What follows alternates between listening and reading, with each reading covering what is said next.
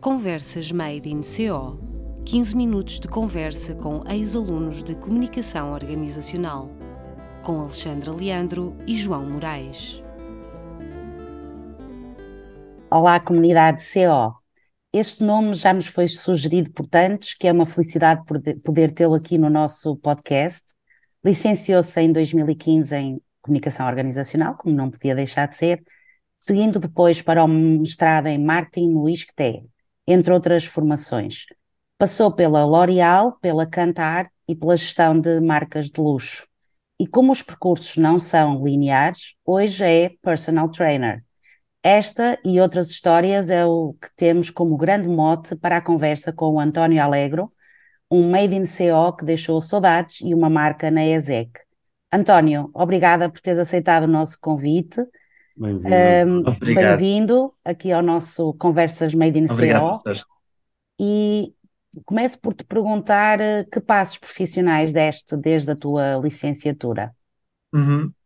Muito bem, primeiro, muito obrigado pelo convite. Fiquei muito, muito agradado quando, quando recebi esta sugestão para estarmos presentes. Tenho muitas saudades da ESEC e dos professores, um, portanto é sempre ótimo rever-vos. Eu, quando terminei a licenciatura, uh, portanto, em 2000 e, e eu acho que foi 2014, penso eu, fui fazer um estágio curricular uh, em Lisboa, na EGOR. Uh, na altura eu queria queria experimentar recrutamento um, e seleção e também tinha um desafio engraçado que tinha a ver com, com branding, porque, porque a empresa estava a criar um nicho, um subgrupo da, da empresa. E então achei um desafio interessante. Um, essa passagem foi de facto para terminar o curso, foi um estágio curricular, e depois disso então aventurei-me para o mundo digital, onde passei pela Avas, um, e depois então sim fui para, para a L'Oréal como a professora disse, e foi lá que comecei mais em termos de, gestão de marketing, um, aqui os meus principais desafios. Pronto, portanto, deparei-me com uma grande empresa, uh, muitas equipas, muitas marcas, é um trabalho bastante dinâmico no dia a dia.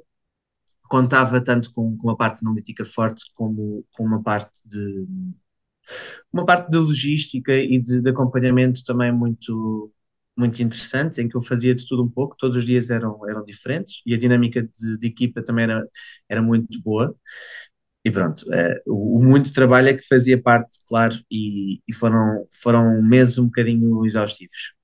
Depois disso, então, eu acabei por ir para a Cantar, um, aqui uma função bastante mais analítica, era um dia a dia mais focado numa só tarefa, enquanto no L'Oréal tinha muitas tarefas no mesmo dia um, na, na Cantar, de facto, eu tinha, tinha apenas uma tarefa, tinha um projeto que tinha de seguir de forma autónoma um, e que se focava muito nos roteiristas. Portanto, eram, eram sempre um, projetos em que eu tinha uma marca, ou era, perdão, a Coca-Cola ou a Nestlé, era uma das duas que eu, as que eu pegava mais, e o objetivo era nós, pegando nos dados que a Cantar recolhe, dos, do, daquilo que os portugueses compram, perceber quais é que são os roteiristas que estão mais sub, ou, ou, subdesenvolvidos ou, ou ao contrário, um, e depois encontrar oportunidades para essas marcas. Portanto, afunilávamos o projeto como esta, estes são os dados do mercado, é esta a forma como, como a marca está neste momento a ser, a ser apresentada aos consumidores, e são estas oportunidades de negócio que vocês têm. Portanto, também tinha um bocadinho de marketing, embora a base fosse muito analítica.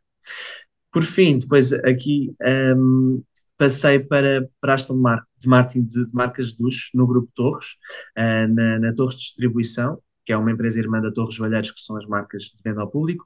A Torres Distribuição foca-se então na gestão de marketing de várias marcas, de relojoaria e joalharia. Eu tinha ao meu encargo quatro marcas de relojoaria. As principais que eu geria de forma mais autónoma eram a Versace e a Raymond Weil. E depois tinha duas uh, marcas um, de, de, de, um segmento mais alto, que eram a Jäger do Couture uh, e a Belen Ross. Pronto, portanto, o, meu trabalho aqui era, foi o trabalho mais autónomo que eu tive, uh, porque era brand manager, portanto tinha uma, uma posição mais sénior, um, fazia toda, todo o plano de, marketing do ano, geria vários budgets, tanto internos como, como externos, tanto a nível de compras de, de relógios para Portugal e a sua distribuição perante os pontos de venda, porque nós tínhamos uh, cerca de 30 pontos de venda para cada marca, e portanto, juntamente com o comercial, tínhamos um trabalho de, de definir a estratégia comercial que ia ser não só para a apresentação, como para, para a gestão de estoque, etc. Como depois tinha acabava por ter que objetivos também de sell-out e, portanto, o Quanto Martin focava-se no sell-out e naquilo que nós podíamos fazer, tanto a nível digital como a nível um, de merchandising, a nível de campanhas nos rotaristas, que iam desde o El Corte Inglês, que era o nosso ponto de venda, e eu, ponto de venda maior, a lojas pequenas, um, espalhadas em todo, em todo o país e também em Angola. E, portanto, foi aqui que eu tive dois anos e meio um, a gerir estas marcas e sempre com, com vários desafios. Bem interessante, António. E neste, neste percurso tão, tão variado, de que modo é que a, a formação de comunicação organizacional uh, contribui para, digamos, para, para o sucesso? Um percurso uhum. tão variado, obviamente, que ele deve estar associado a, a, sucesso. Sem dúvida. Eu acho que uh, uma das principais uh, ferramentas que o curso de comunicação organizacional me deu foi a grande disparidade de, de, informação que nós recolhemos ao longo do curso. Ou seja, é, acaba por, por nos dar uma panóplia de não só de noções, como também através trabalhos, de vários trabalhos práticos que nós fizemos, permitiu-nos uh, pôr, pôr, pôr, em prática várias coisas que depois, no, no, num dia a dia de facto dinâmico, com várias, com várias responsabilidades, temos alguma base. Portanto, uh, pronto, uh, não, ou seja, em vez de ser aprofundado numa só coisa, como o trabalho de marketing acaba de facto por ser bastante dinâmico, uh, um, portanto consegui, um, consegui buscar um bocadinho de, da maior parte das coisas que aprendi no curso. E sem dúvida que no, no meu dia a dia de trabalho havia muitas vezes que me lembrava de, de certas aulas ou de certos trabalhos um, que, a que fui sujeito no curso. Muito bem. Olha, António, diz-me uma coisa: se tu pudesses deixar uma mensagem para os atuais alunos de CO uh, o que é que lhes dirias? E eu espero que, lhe, que seja alguma coisa uhum. uh, relativa a que os percursos não têm que ser todos iguais, mas dou-te a palavra. a minha sugestão, vou dar duas, portanto, uma relativamente ao estar no curso e outra o pós-curso. Uh, portanto, primeiro o estar no curso, uh, a minha sugestão uh, seria e é fazerem o máximo, eh, pegando aqui na parte dos trabalhos, porque há tanta parte prática, eu acho que é isso que, que nos dá mais bagagem depois para o mercado de trabalho, é tentarem fazer o máximo de trabalhos diferentes, seja a nível das pessoas com que se juntam, ou seja, trabalharem com o máximo de colegas que conseguirem, seja uh, escolherem áreas também diferentes dentro do, daquilo que conseguem fazer, portanto, irem recolhendo o máximo e tirarem partido dos profissionais que constituem a ESEC, porque trazem muitas experiências profissionais, anteriores ou atuais àquelas que, que têm, e que também dão, que podem dar, de facto, muito, muitas ideias do que de facto é o mercado de trabalho. Um, portanto, é, é, fazerem o máximo um, e, que, e, serem interessados em conhecer os percursos também dos professores e, e, pronto, e quererem saber mais. Depois, uma sugestão para o mercado de trabalho é, é acreditarem que, embora uh, estejamos todos, uh, sejamos todos, aliás, um, uma parte, uma, uma, a mesma turma, não é? E, e os, temos os mesmos modos e etc. Um, acreditarmos que somos todos diferentes e não termos receio às vezes de nos candidatarmos a coisas que achamos que ou não, não temos competência técnica para, ou não temos a possibilidade, ou não vamos ter se calhar um, a, a, parte da, das soft skills que são necessárias. Ou seja, no meu caso sempre me candidatei a coisas que simplesmente acreditei acabaram por acontecer. E eu senti um bocadinho na altura que várias pessoas não se candidatavam a certas empresas ou a certos cargos com receio de não terem as competências necessárias. Portanto, a minha sugestão é acreditarem em si próprios e arriscarem. E quando vão, irem com confiança. Ótimo, ótimo, muito bem, então. Apesar, eu, eu confesso que não sabia dessa inversão do, no percurso profissional. Um, eu acredito mesmo agora, uh, estando a desenvolver uma atividade uh, que pouco tem a ver com marketing, pouco tem a ver, a não ser na questão do marketing pessoal, uhum. acredito que o António ainda, ainda mantenha alguma relação com aqueles que são os domínios do nosso curso. Por isso, Sim. a minha pergunta seria: como é que neste momento percepciona aqueles que vão ser os, os grandes temas ou os temas que irão, um, digamos, dar rumo a tudo que seja o domínio da, da comunicação organizacional. Não precisa de ser obrigatoriamente do percurso de comunicação de marketing, que eu lembro perfeitamente uhum. António, mesmo nos outros temas. Ou seja, assim, os principais desafios na área, é isso? Sim. Que... Os, te- os temas quentes, não é? Aquilo que pode vir a dar, quase diria. Sim, eu acho que hum, vou, vou primeiro focar na parte digital porque foi aquilo que, hum, que eu senti que, em termos de curso, e mesmo na maioria dos cursos, eh, não só focando no- em, em CO, que, que nós precisamos e os profissionais de marketing precisam, e, e vamos continuar a precisar, de um maior foco e de mais noções. E, e aquela curiosidade que eu estava a dizer, o interesse para saber mais, acho que deve acontecer logo na licenciatura em nós fazermos formações ou cursos paralelos, complementares à, à nossa formação de base, que nos deem ferramentas para o digital. Mesmo que nós não ambicionemos trabalhar no digital, vai sempre ser preciso termos noções. Até mesmo quem está já noutras áreas, como até é o meu caso. Ou seja, eu na altura, se calhar, se eu, se eu soubesse uh, o que, que, que entretanto ia precisar, se calhar durante a licenciatura tinha feito a formação no Google Academy para ter noções de Google Ads. Um, e tinha sido muito mais fácil a minha entrada na Avas, por exemplo. Um, e é um mundo, no digital podemos depois recorrer a vários segmentos, seja redes sociais, seja a parte de pesquisa, como eu falei agora, Google Ads ou outras, um, e acho que é um, uma coisa que, por um lado, é um complemento à nossa área, por outro lado, até acaba por fazer parte da base. E se às vezes os cursos não nos conseguem dar um foco no digital, porque, quer dizer, não conseguem dar um foco em tudo, acho que pode ser um, e é, aliás, uma área que eu acho que é mesmo preponderante.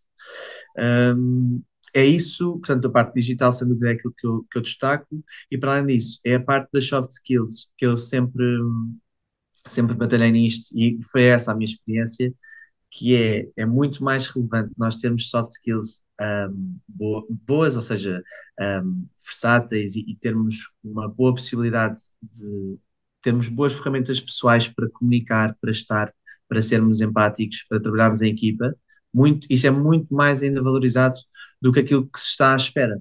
Aquilo que eu experienciei nas empresas foi muito isso. Um, e, e, pronto, ou seja, focarmos cada vez mais nessa parte e não ficarmos tão às vezes um, com receio, lá está mais uma vez, de descandidatarmos certas coisas porque faltam competências técnicas, quando as empresas estão preparadas e interessadas em nos formar para essas componentes técnicas. E acho que conta muito mais, e foi essa a minha experiência, numa entrevista estar o mais, uh, o mais relaxado possível e ser o mais autêntico possível também. Portanto, sim, eu acho que dig digital e soft skills são as duas áreas que eu acho que são os truques uh, que eu acho que são mais relevantes na área de marketing. Exato, Olá. eu gostava só de reforçar essa ideia que tu dizes, que eu acho que é bastante importante, e às vezes os alunos, durante o curso, não têm essa noção. Sim, é uh, algumas competências técnicas que não adquiram uh, facilmente adquirirão na empresa para onde vão trabalhar, porque lhes é dada uhum. formação nessa matéria. Sim. Às vezes as empresas até trabalham com, sei lá, por exemplo, softwares específicos e que têm mesmo que ser dada formação para eles, enquanto outras, um, outras competências nas quais eles devem investir uh, mais pessoais são de facto muito, muito relevantes. Um, António, eu vou-te fazer uma pergunta. Uma coisa, desculpa, é, é, é, é, bom, é bom que no fundo uh, não sejamos nós unicamente a dizer isso, porque uhum. uh, é algo que nós vamos batalhando no nosso dia a dia, não é? Sim. Sim.